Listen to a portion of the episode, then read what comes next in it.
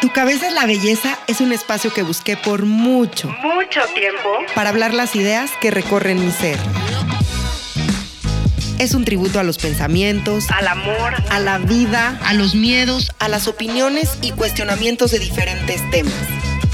Soy Tessita Fitch y te doy la bienvenida a este espacio, donde podemos debatir las ideas junto con otras personas que sueñan y viven como tú y como yo. Así que estoy segura que te sentirás identificado. Quédate conmigo y descubre por qué tu cabeza es la belleza. Visítame en tucabezaslabelleza.com. Hola, bienvenidos a Tu Cabeza es la Belleza.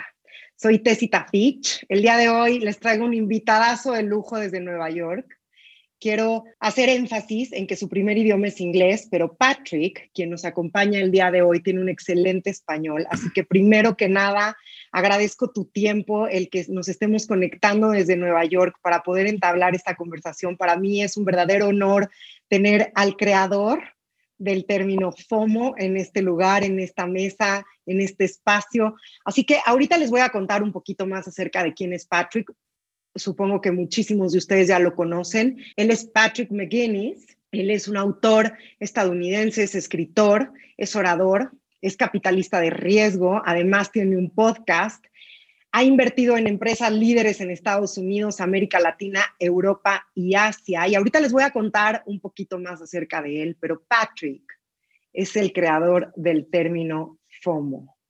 Patrick, ¿cómo estás? Te doy la bienvenida desde la Ciudad de México. Gracias por estar aquí. Es un gusto conocerte, conectar contigo y poder tener esta conversación. Bienvenido a Tu Cabeza es la Belleza. Hola, Tessie. Es un placer estar acá con vos y con todos los mexicanos que están escuchando en este momento. Así es, y además te quiero decir una cosa, además de mexicanos, este podcast ha abierto fronteras. Sí, se escuchan en muchísimos lados del mundo y bueno, es evidentemente un habla hispana, pero así que a todos ustedes que nos escuchan, los saludamos con muchísimo gusto. Sé que en 2019 salió tu charla de TED, cómo tomar decisiones más rápidas, y creo que hoy es un gran tema, sobre todo porque hoy en día tenemos menos tiempo, el tiempo es un lujo, y tenemos que tomar decisiones más rápidas. Y sobre todo creo que la vida se va construyendo a través de decisiones. Cuando erramos en una decisión, no estamos fracasando, simplemente es que viene un aprendizaje, pero ¿cómo podemos ser más asertivos en nuestras decisiones? Y esto me encantaría preguntártelo un poquito más adelante. En este espacio, Patrick, nos encantan las historias. Y me encantaría, si nos quieres compartir, ¿cómo es tu historia? ¿Cómo nace este término que ahorita vamos a ir más a fondo en qué es FOMO, cómo nace, cómo se crea, pero me encanta esta historia que platicas en esta nueva obra tuya que se acaba de publicar, Fear of Missing Out, que es este miedo a quedarnos afuera, que es tu más reciente eh, libro, del cual hoy nos vienes a platicar. Eh, sé que se está traduciendo y hoy ya está traducido en más de 10 idiomas eh, y te felicito pero cuéntanos, por favor, cómo es esta época tuya cuando estás estudiando en Harvard y de repente empiezas a sentir que el fear of missing out puede ser una condición que nos determina como seres humanos. Sí, fue, fue algo inesperado, porque e, eso pasó hace casi 20 años. O sea, pensaba un poquito, estamos hablando del año 2003, donde no había internet, o sea, había internet, pero no había Facebook, no había Twitter, no había obviamente TikTok, o sea, nada de redes sociales, nada, nada, nada. Yo, yo vengo de un estado eh, en Estados Unidos que se llama Maine, que si no lo conocen, está al norte de Boston, hace mucho frío, mucha nieve. Es un lugar bastante tranquilo, no hay mucha gente. Y cuando era chico, la verdad es que no pasaba nada, es, es una vida muy, muy tranquila. Y cuando fui a New York después de la facultad, estaba trabajando, de hecho, haciendo inversiones en América Latina, este, en compañías de tecnología, invertimos en Mercado Libre, que seguramente todos conocen hoy en día. Pero yo como viví en New York, pero estaba trabajando todo el tiempo, así que nunca tenía el FOMO porque siempre estaba trabajando. Y pasaron dos cosas importantes. Primero fue básicamente el derrumbe de la industria de tecnología, la primera ola de startups en América Latina en el año 2001. Segundo fue los ataques del 11 de septiembre y yo estaba allá en New York, lo vi con mis propios ojos. Después de estas dos cosas, obviamente 11 de septiembre es mucho más horrible, pero las dos cosas me afectaron mucho porque yo comenzaba a cuestionar, a realmente pensar, la vida que conozco, eso, esa vida seguirá o no. O sea, no se puede predecir lo que va a pasar en el futuro. En, por primera vez en mi vida, yo tenía miedo de que tal vez en el futuro, qué sé yo, qué pasará. Entonces, cuando me fui a Boston, justo después de eso, a comenzar mis estudios en Harvard Business School, yo quería hacer todo, porque yo pensaba, bueno, hay que, es un carpe diem total, voy a tomar todas las clases, voy a viajar todos los fines de semana, voy a conocer a todo el mundo, voy a todas las fiestas, eso, eso, eso, y quería hacer todo, y por eso siempre estaba ansioso, siempre estaba cansado, porque quería hacer todo y no podía escoger entre las opciones que tenía en la mesa. Y me di cuenta que por primera vez en mi vida yo tenía un fear of missing out, ¿no? Y eso fue eh, lo que me, provocó a escribir un artículo en el diario de la facultad que se trataba de eso, del FOMO, y es la primera vez en la historia que alguien usó esta palabra escrita o y básicamente fue mi, una cosa que yo inventé y lo quería escribir porque yo pensaba, esto es una cosa rara, yo voy a salir de esta universidad, volverme a la vida normal y eso, el FOMO se acaba, se acabó. Pero lo que pasa es que al mismo momento el, el, Mark Zuckerberg estaba creando la primera versión de Facebook a una milla de donde vivía yo y obviamente gracias a Mark trajo el Facebook bueno, básicamente a todo el mundo. Y, eso es la historia detrás de FOMO. Y es una cosa inesperada. De hecho, cuando entró en el, en el diccionario en 2013, yo no sabía que se había vuelto famoso. Y me, escribió un, periodista, me dice, Patrick, Em, vos, vos sos el inventor de FOMO, eh, ¿qué pensás ya que es el diccionario? Y yo dije, no, no puede ser, está en el diccionario. Y eso fue el momento de que me di cuenta de que esta cosa había vuelto un fenómeno global.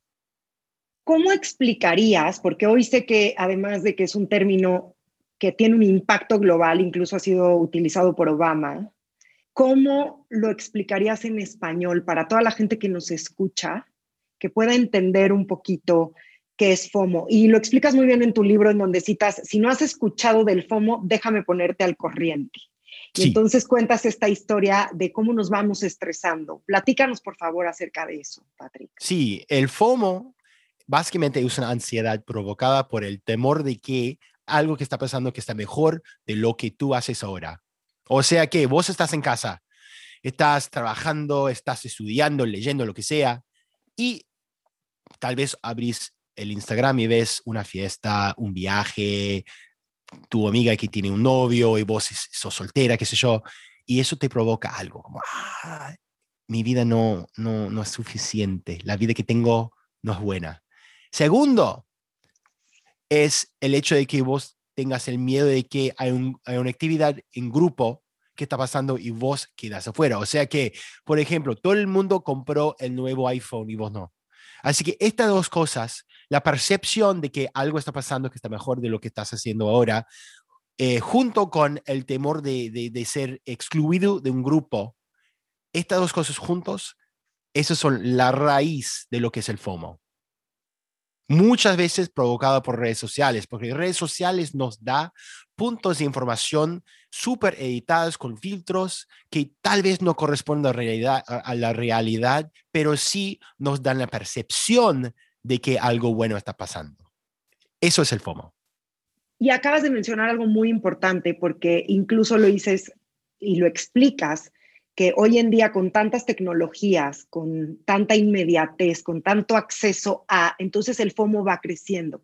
Pero ojo, tú lo mencionaste, este término tú lo creas cuando todas estas redes sociales todavía no existían. ¿Qué sentía Patrick en ese momento? O sea, ¿qué te hacía a ti sentir FOMO para llegar a este punto? Porque hoy el FOMO ya nos da en muchísimas cosas.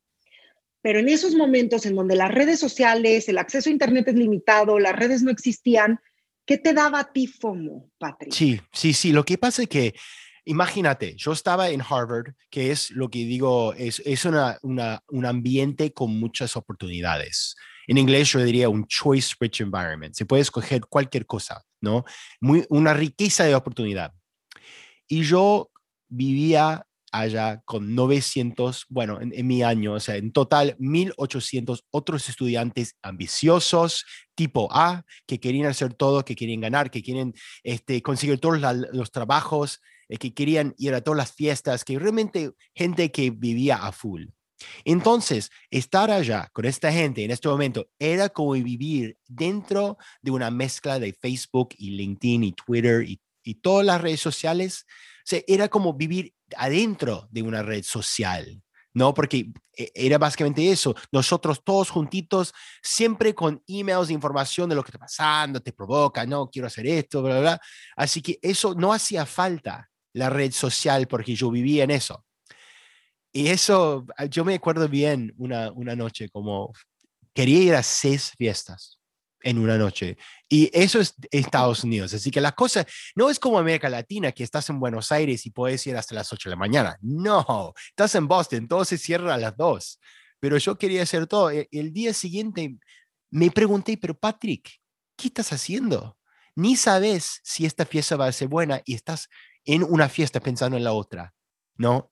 Y también con los trabajos, o sea, estábamos entrevistando para compañías y yo aplicaba a trabajos que ni quisiera tener, pero como no quería perder la oportunidad. Así que me di cuenta de que esta competitividad, este querer de estar en el grupo, de siempre estar con tal vez haciendo lo que hacen los otros, eso fue algo que nunca había vivido en mi, en mi vida antes. ¿no? Yo eh, siempre era muy eh, un líder, un original, así, hacía cosas diferentes que mis amigos y ya no, yo seguía a todos. Y eso fue para mí un momento como, me, como me pregunté como, ¿qué me ha pasado? Y por eso inventé este Pomo.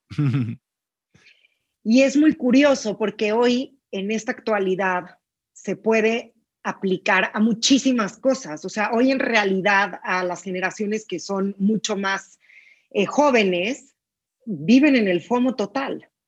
Entonces creo que es un término que tanto en ese momento cuando fue creado en los dos, o sea, 2000, como ahora, se puede aplicar de una manera perfecta. Sí. Pero ahora vienen las preguntas difíciles cómo nos salimos del FOMO. Y, y, más adelante quiero pasar al segundo término que es importantísimo, que es FOBO, que ahorita también te quiero pedir que nos expliques qué es y llegar ahí.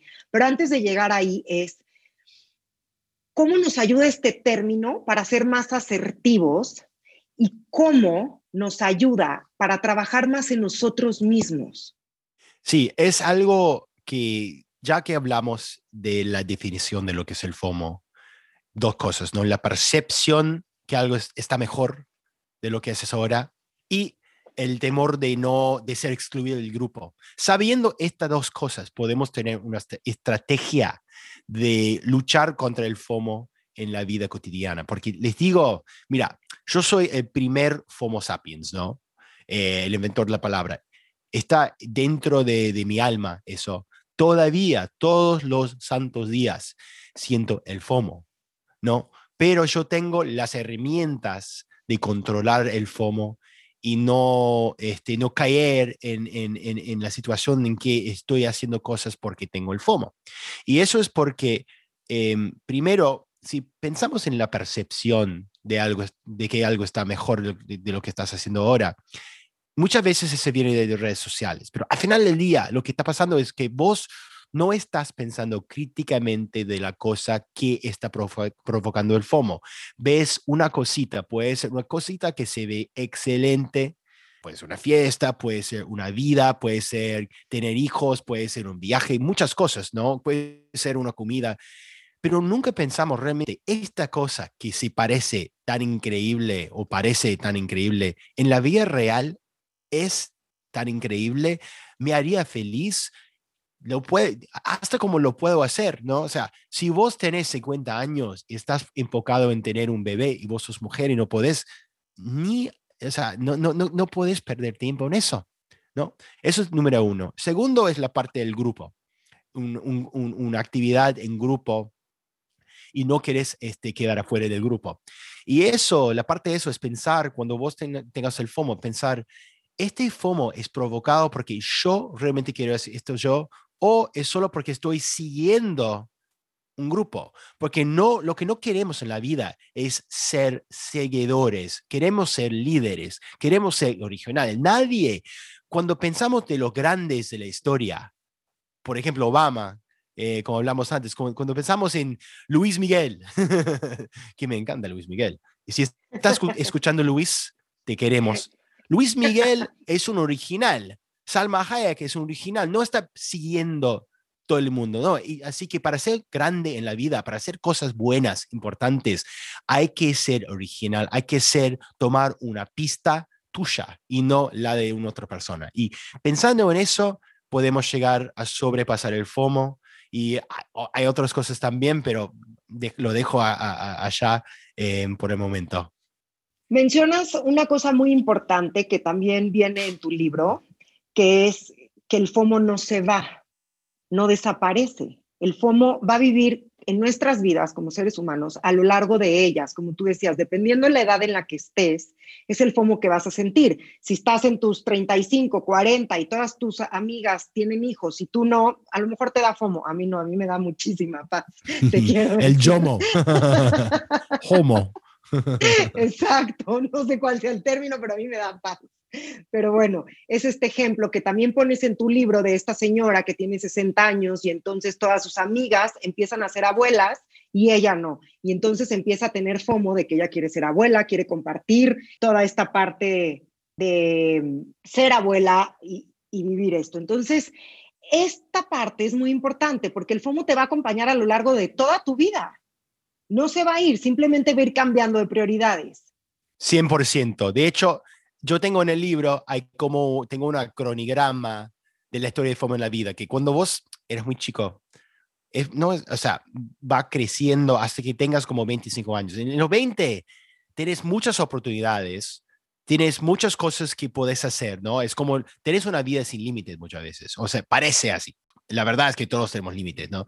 Pero cuando, cuando llegas a los 30 o 40, especialmente si tienes hijos o tienes un trabajo es que te quita mucho tiempo, no tienes tiempo no tienes energía para el FOMO, pero lo que pasa es que cuando vas como cuando seas más, más, más viejo y tal vez tienes más tiempo y tal vez te das cuenta de que, ¿sabes qué? No voy a estar acá para siempre.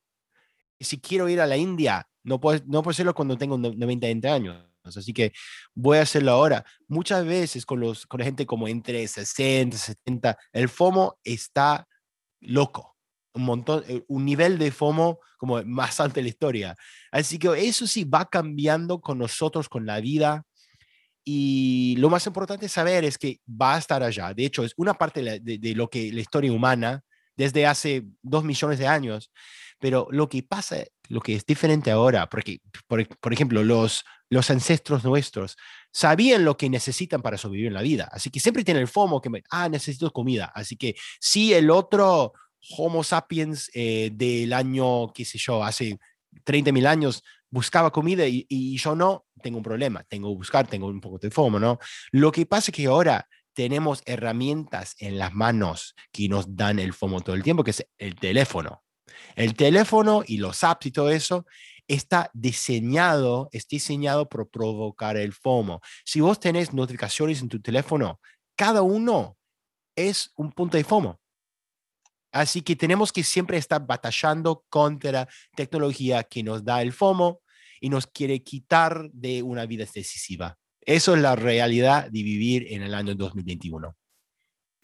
Además, en una realidad en donde, como lo veníamos diciendo desde el principio, hoy el contexto principal es que la vida va más rápido, entonces más rápido tenemos que tomar decisiones, más miedo nos da a equivocarnos, más miedo tenemos al fracaso porque sentimos justo este fomo de que se nos va a acabar la vida, de que cada día soy más viejo y entonces cada día me quedan menos segundos para poder avanzar de manera correcta. Hace ratito, Patrick, mencionabas una parte muy importante. El FOMO no se va, pero gracias a varias herramientas aprendes a controlarlo para tomar mejores decisiones. No sé si te gustaría compartirnos tres herramientas de estas de las que mencionas que nos puedan ayudar hoy a tomar mejores decisiones y a combatir el FOMO. 100%. Hay tres cosas claves que yo hago que creo que puede, puede cambiar la vida. Y son cosas fáciles. Es la cosa que no...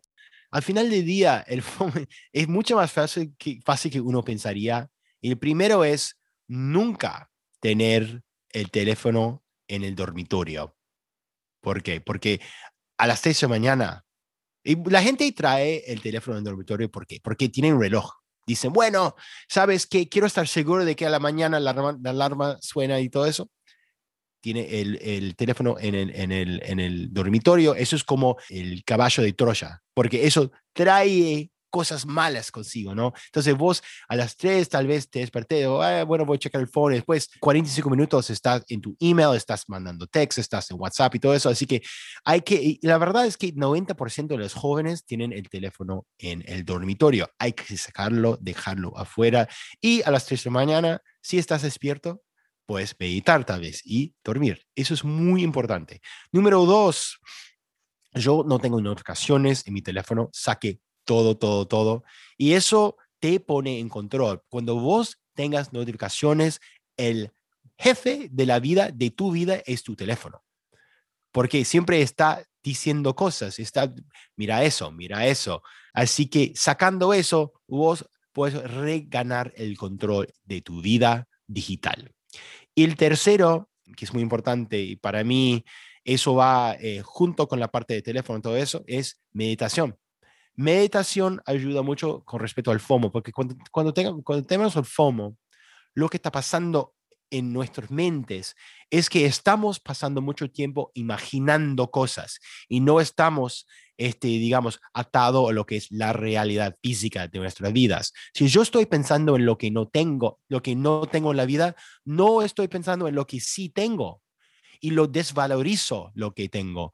Lo que pasa es que cuando nosotros hacemos meditación, estamos enfocados a lo que realmente existe, a la vida real. Estamos eh, prestando atención a los sonidos, a los sentimientos, y eso nos saca de todo lo que es la imaginación y nos da un, digamos, un respiro, un break de, de todas las feelings de FOMO y podemos seguir en la vida.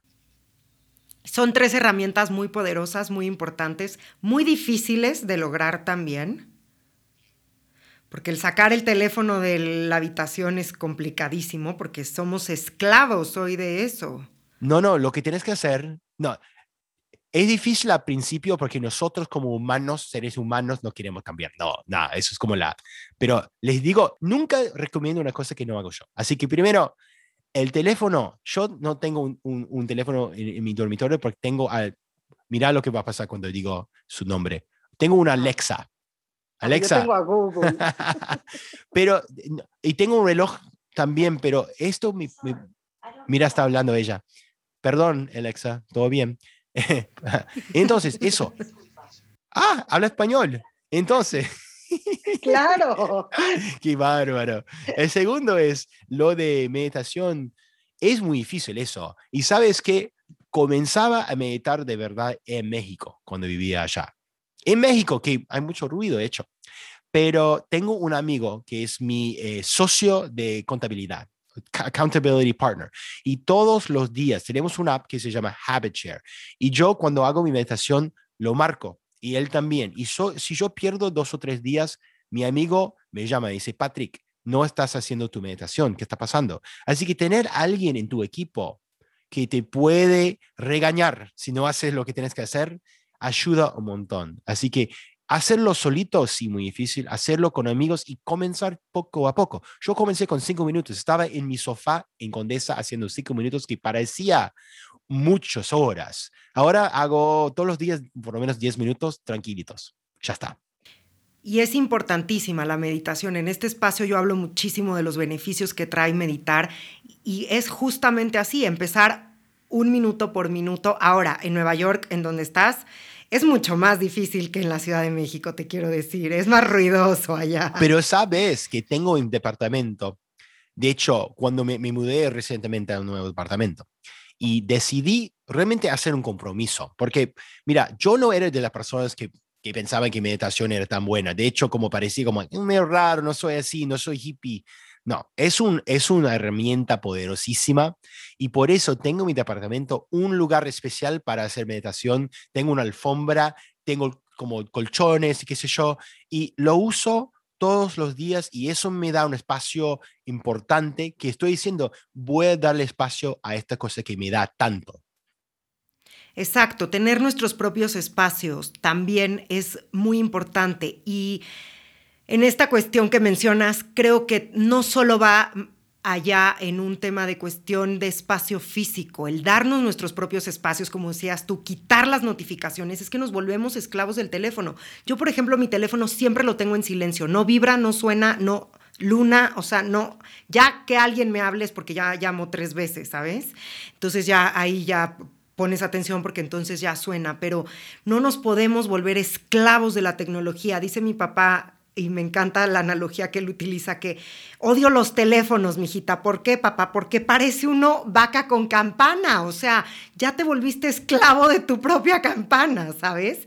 Entonces, creo que esta parte de crear tu propio espacio para poder meditar es importante y crear tu propio espacio para tus propias notificaciones, para lo que quieres dedicar el tiempo tú eres escritor al igual que yo y cuando también estamos en temas creativos, que la creatividad está presente en todos lados, tanto en los números, en las finanzas, en la política, en los médicos, o sea, imagínate un doctor operando con el teléfono en la mano, o sea, creo que es importantísimo que, que aprendamos a desprendernos, pero qué difícil es desaprender.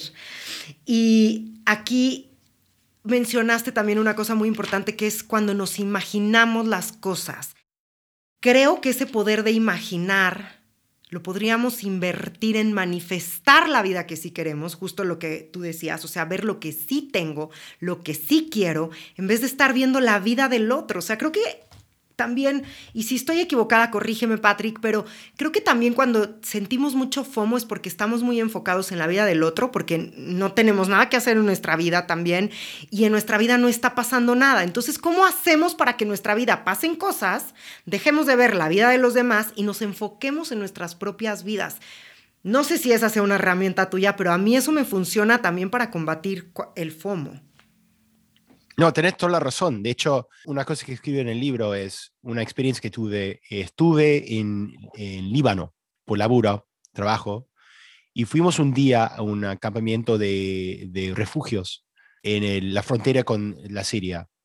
Y pasé el día y me di cuenta que gente, que gente que vivía en un estado paralizado, ¿no? Que no pueden volver a su país, que no pueden quedarse porque no, no son legales. Es horrible horrible. Es como la gente en la frontera con Estados Unidos también. Como vos estás atrapado, no puedes avanzar en tu vida. Entonces, ver eso, me sentí, me sentí muy mal, obviamente. Fue súper triste, pero también me di cuenta de todo lo bueno que tengo en la vida. Y realmente pensé, pensé cuando volví al hotel, dije, Patrick, tienes que apreciar mucho más lo que tienes en la vida porque tienes mucha suerte. Y creo que eso es importante. Cuando vos hablas con una persona al final de su vida, si le preguntas, ¿sabes qué? Vos este, ¿tenías eh, suficiente gratitud en tu vida? Nadie dice que sí. Obviamente que no.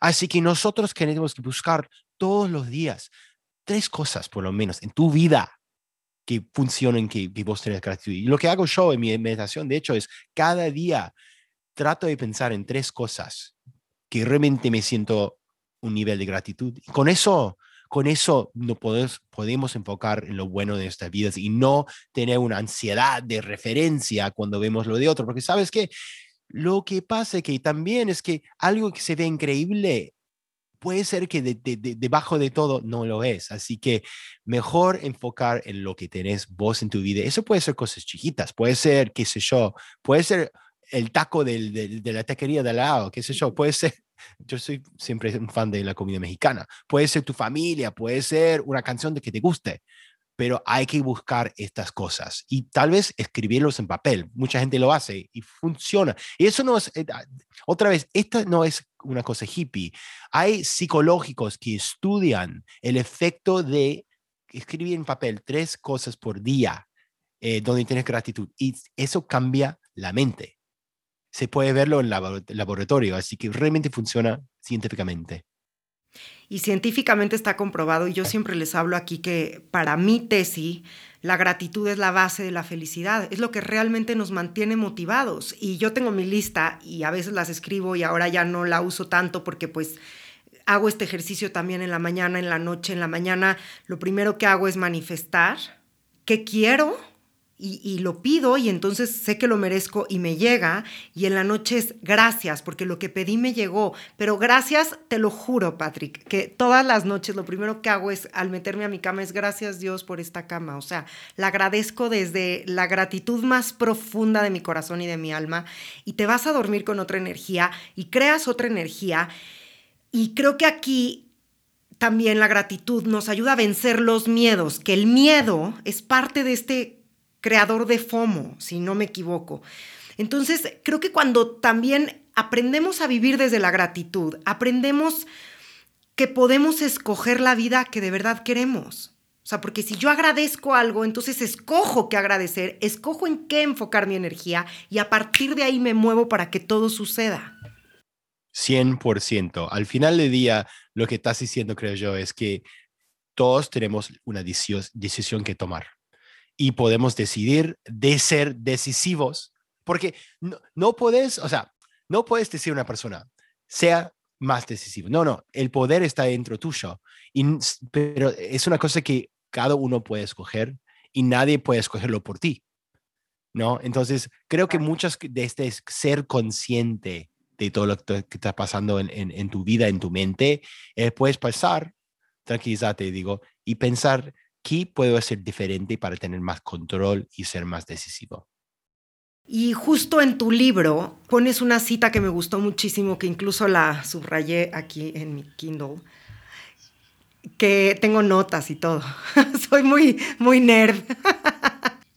Pero me encanta aprender y gracias por que gracias a este libro aprendo muchísimo de ti. Pero citas a William James que nos dice que no hay ser humano más miserable que aquel en el que la indecisión es habitual. O sea, fíjense lo importante que es aprender a tomar decisiones, aprender a ser decisivos, porque si no, ¿qué, vamos a lograr? Tener una vida miserable. Pensemos en lo que pasó con, con COVID, ¿no? Pensá en el, el hecho de que... ese tema. Sí, el hecho de que los gobiernos en el mundo, si habían sido más decisivos, siempre buscaban otra realidad. No, si esperamos otro día más, tal vez no tenemos que las cosas difíciles, ¿no? Los gobiernos que tomaron decisiones rápidas salieron mucho más eh, fuertes de la crisis. Y eso es lo que pasa en una crisis. Nosotros pensamos siempre, si esperamos, tal vez las cosas se ponen mejor, pero muchas veces lo opuesto pasa. Y eso creo que es el marque de un, de un líder, es poder tomar decisiones y entender que ser decisivo, obviamente tenés que estudiar el problema, tenés que entender lo que tenés eh, en la mesa, pero esperar el momento perfecto para escoger, eso no es lo que hace un líder. Y justo ahí quería llegar, porque también cuánta gente no vemos hoy en las redes sociales de ya me vacuné, ya me vacuné, ya me vacuné, y el que no está vacunado entonces empieza a entrar en un FOMO desastroso y entonces cree que ya la vida se le acabó y el tiempo también y todo sucede. Y creo que este tema también de COVID, tanto de encierro como ahora de volver a la, normalidad, entre comillas, está creando muchísimo FOMO. Está, y, lo que pasa es que es, es muy injusto. Yo obviamente, es horrible que un país tenga un montón de, vacunas y otro no. Eso no es justo, es horrible. Así que tenemos que dejar esto claro, pero eso es la realidad ahora. Así que, ¿qué hacemos con la realidad? Bueno, el FOMO de las vacunas, hay como dos lados de la moneda. En Estados Unidos, por ejemplo, un país donde ya tenemos para todo el mundo, pero hay gente que no quiere, ¿no? Los anti-vaxxers, eh, decimos nosotros. El FOMO puede ser una forma de provocar a esta gente a así tomar la vacuna. Porque, por ejemplo, tenemos en Nueva York, hoy, donde vivo yo, mucha gente vacunada, casi todo el mundo. Y si vos querés entrar, por ejemplo, a un restaurante, hay que mostrar, tenemos una app que dice que vos tenés la vacuna. Y si no tenés eso, no te dejan entrar. Así que eso puede provocar a una persona que dice, ah, no tengo la vacuna, pero sabes que quiero ir a un a, ver los Knicks y quiero ir a Madison Square Garden así que tengo que hacerlo. Así que esto es lo bueno del Vaccine FOMO.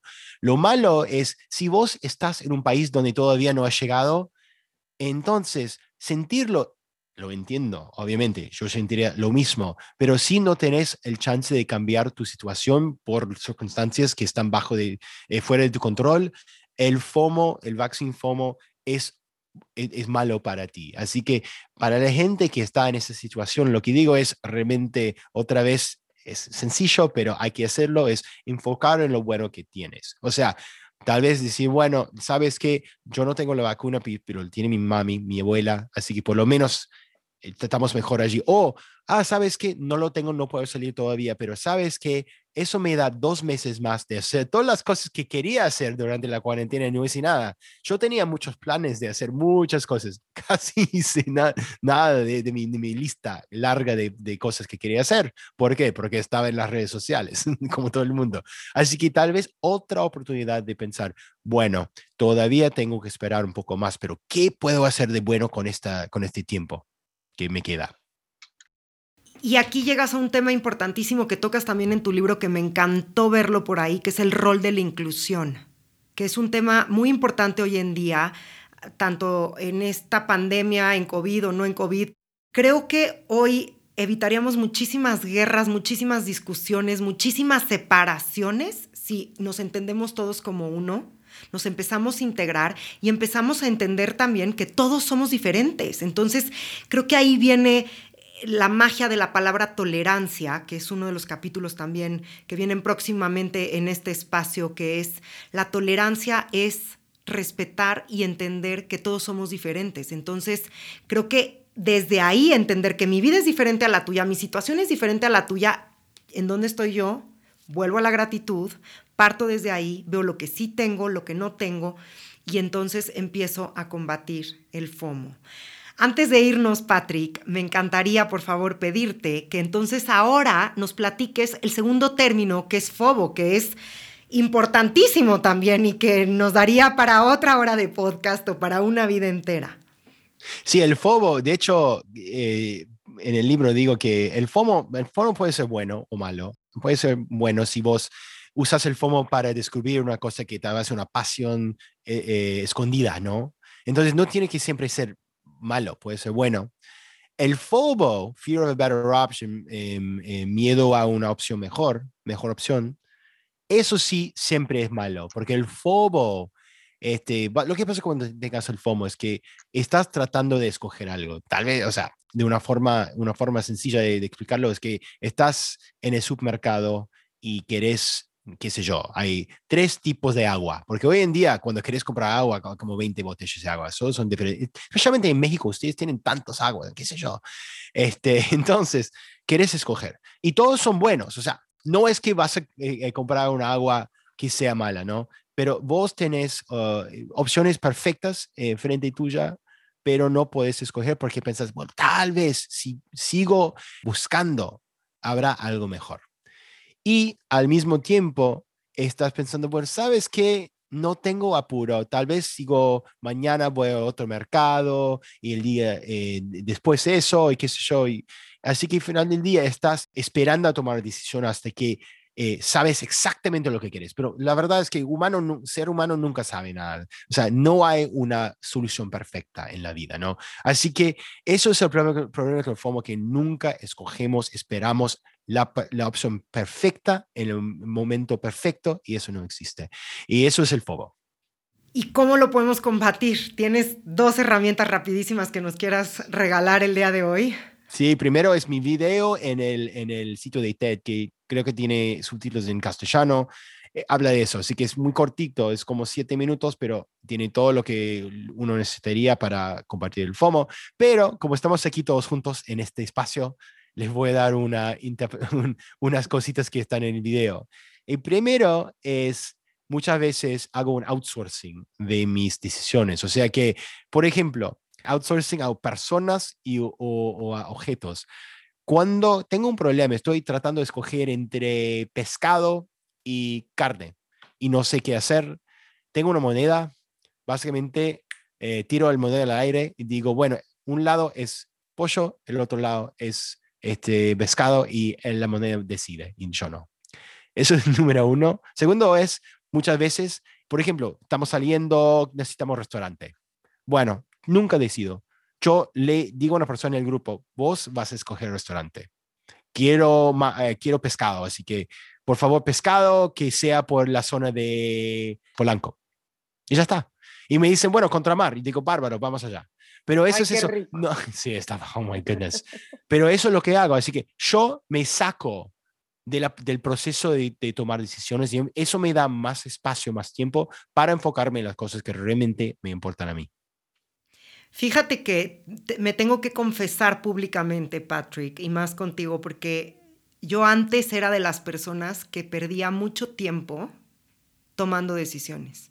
Decisiones así de estúpidas, o sea, ¿de dónde vamos a comer? Entonces, yo siempre antes, porque es importante la manera en la que hablamos en el pasado, decía, escoge tú, hasta que un día dije, pero yo no voy a escoger, o sea, yo no voy a poner en manos el destino de mi vida en manos de alguien más. Entonces me obligué a empezar a tomar decisiones más asertivas, más rápidas también, ¿Por qué? Porque hoy nuestro tiempo es el lujo más caro y por eso te agradezco enormemente tu tiempo que estés el día de hoy con nosotros. Estamos llegando al final de esta entrevista que ha sido maravillosa poder compartir contigo, pero antes de irnos tengo varias preguntas. Y la primera de ellas es, ¿qué le da FOMO hoy a Patrick? Oh, y como estamos hablando antes eh, en la pre-entrevista, eh, visitar a México visitar, estar en, en la Ciudad de México y ah, eh, eh, viajar también a Buenos Aires. Espero que pronto puedas venir. Amo profundamente que amas México, me encanta. Sé que este libro también lo escribiste en México, que es un país importante para ti. Gracias por querer tanto a, a mi país así como yo quiero al tuyo. Qué padre poder romper estas fronteras, poder decir, me voy a escribir a México, hago entrevistas en español, en un idioma que no es el mío. Estás tomando decisiones, están siendo muy asertivas y sobre todo... Creo que algo que te tengo que reconocer públicamente es que le estás ayudando a la gente a salir del miedo. Y eso es muy importante porque con miedo no somos nada, no avanzamos en nada y no podemos crear porque cuando creamos también lo estamos haciendo para el colectivo, para darle a los demás un mejor mundo. Entonces, gracias porque con este libro hoy sumas muchísimo a la vida de todos los que antes o incluso hoy nos cuesta trabajo tomar decisiones.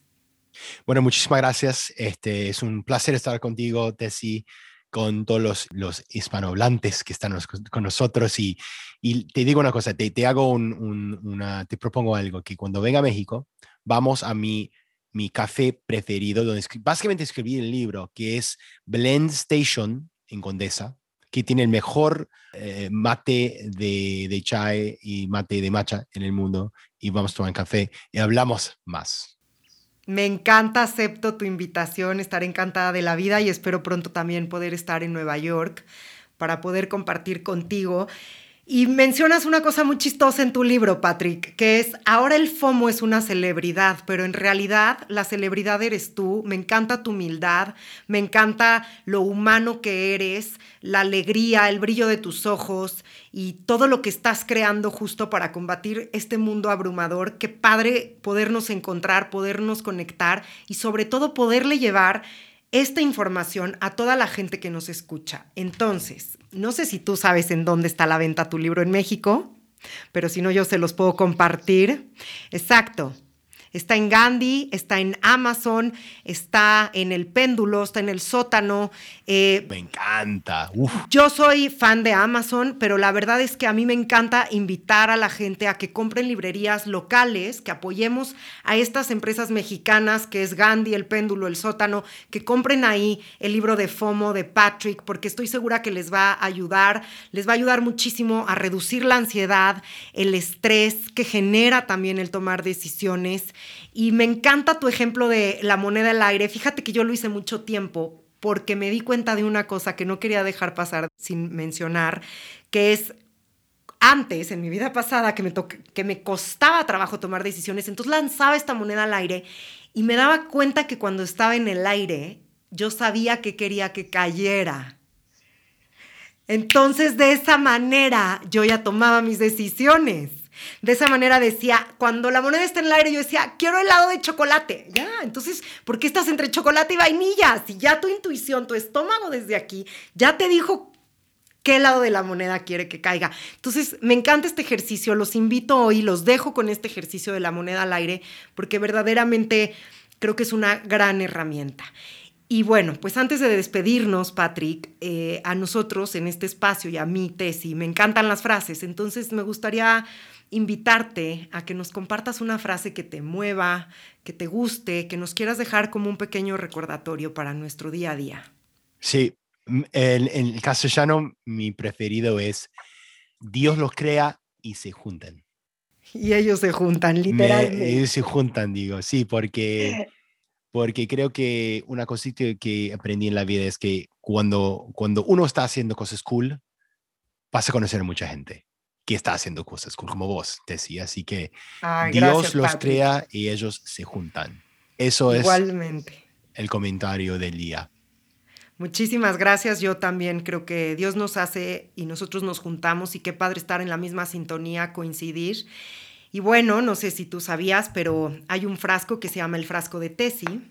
Es un frasco en el que hay 365 mensajes para que cada día recibas uno que te conecte con tu corazón, con, tu intuición. Entonces, bueno, aquí está el frasco. Ya sea que tú vengas a México o que yo vaya a Nueva York, muy pronto vas a tener el tuyo. Me encantaría que lo pudieras recibir. Pero hoy, ¿qué te parece si saco un mensaje y te lo regalo a ti y a todos los que nos escuchan? Aquí está. Estás viendo que no estoy haciendo trampa porque este frasco tiene mucha magia. Y dice, todo está bien, todo está bien. También estos pequeños mantras nos ayudan a entender que el FOMO se tiene que desaparecer de nuestras vidas, que todo es perfecto, que hay que soltar, que hay que confiar y que todo está bien en el momento en el que sea, por más difícil o dolorosa que sea la situación, todo está bien, todo es perfecto, la divinidad nos sostiene y vamos a salir adelante. Cuéntanos, Patrick, por favor, antes de irnos, ¿en dónde te puede localizar la gente? Danos tus redes sociales, por favor. Dinos cómo se llama tu podcast para que la gente te pueda escuchar. Claro que sí. Bueno, primero en, el, en bueno, Instagram es, eh, tengo un montón de seguidores de América Latina, así que por favor que vengan y hacemos mucho en castellano también. Así que Instagram, pat, arroba Patrick J. Twitter, arroba PJ mi sitio en la web es patrickmiguinis.com y tengo un podcast que se llama FOMO Sapiens, que bueno, si hablas inglés o quieres practicar conmigo, eh, te, te, gusta el sonido de mi voz, ya está. Y tenemos el show eh, Sapiens, que puedes encontrarlo en, en todos eh, los lugares donde tienen podcast y tiene un sitio en la web también que es fomosapiens.com. De todas maneras, ya saben que yo voy a taguear en todo a Patrick y los voy a enlazar a sus redes sociales para que lo puedan encontrar. Pero claro, Patrick es la celebridad y es un rockstar de Google, así que lo van a encontrar muy fácilmente. Perdón la interrupción, pero que tengo otro libro que salió hace cinco años en México, que es un bestseller que se llama Emprendedor 10%. Viví el sueño de emprender sin dejar el trabajo. Em, es un libro que realmente ha sido muy fuerte en América Latina, me encanta el libro, así que todos ustedes que quieren emprender, por favor, y si les gusta el mensaje, eh, pueden encontrarlo en, bueno, en, todas las librerías también, me encanta que lo chequeen. Me encanta el tema y creo que da para otro podcast, así que si me aceptas la invitación ya hablaremos de este tema. ¿Cuántas personas hoy aquí que nos escuchan quieren emprender, no saben por dónde empezar, les da miedo dejar la seguridad de la orilla y empezar a nadar. Entonces me parece un tema importantísimo. ¿Ves cómo traes temas que suman muchísimo a la, a la humanidad, Patrick? Mira, eh, tenemos que pasar la vida haciendo las cosas mejores. Y sabes que las cosas que pongo en los libros, los pongo porque los uso. Eso fue mi estrategia. Así que cuando hago algo y me digo gente que funciona, en mi espíritu quiero decirle a todo el mundo. Yo eso sí, yo soy el tipo que grita hacia el, qué sé yo, hacia a, donde sea. Así que me encanta compartir las ideas y también aprender de todos ustedes. Siempre aprendo de ustedes. Así es, y creo que esa es la gran virtud y el gran don de los líderes que pueden cambiar al mundo, que un buen líder sabe que el secreto es compartir. Y por eso hoy estamos aquí compartiendo. Gracias por compartirte con nosotros, por compartirnos tu tiempo. ¿Te quedas con ganas de decirnos algo más antes de despedirnos? Solo que el, el mundo va a cambiar ya. Cuando tengamos vacunas en todo el mundo, vamos a hacerle casas, vamos a tener mucha, mucha actividad, muchas cosas locas. Estoy viviendo ahora en Nueva York. La vida se ha vuelto normal casi. Es como, es mucho, es, es, es estoy agobiado un poco. ¿eh? Así que prepárense porque los 20, los 2020 va a ser la década del FOMO y se puede preparar ahora para tener foco y no caerse en el FOMO. Así que por favor, prepárense, tal vez leer el libro, prepárense. Así me dice mi papá, focus, flaquis, focus. Hay que enfocarnos para no perdernos, porque claro, ahora llevamos casi un año y cachito, o sea, casi dos años de pandemia prácticamente y volver a la normalidad nos va a dar muchísimo fomo porque entonces ya queremos salir y comernos el mundo y creo que tu comentario y tu consejo es muy asertivo. Hay que poner nuestra mente en el foco y no en el FOMO. Exacto. Y bueno, antes de despedirnos también le quiero agradecer públicamente a Catalina García Mena, eh, quien colabora para Random House, la editorial, que es la editorial que firma este libro de Patrick, que se llama FOMO. Así que, Cata, una vez más, muchísimas gracias por siempre traer gente que suma a esta mesa y gracias por ser parte de que podamos em, comunicar esta información y compartirla. Patrick, muchísimas gracias por tu tiempo. Ha sido un placer compartir contigo. Te mando un abrazo desde México y estoy segura que nos vemos muy pronto. Gracias a vos, Tessie, a todos ustedes y mucha suerte. Y muchas gracias a ustedes por escuchar un nuevo capítulo de Tu Cabeza es la Belleza. Soy Tessie Tafich y nos vemos en 15 días. Hasta la próxima. Visítame en tucabezaslabelleza.com.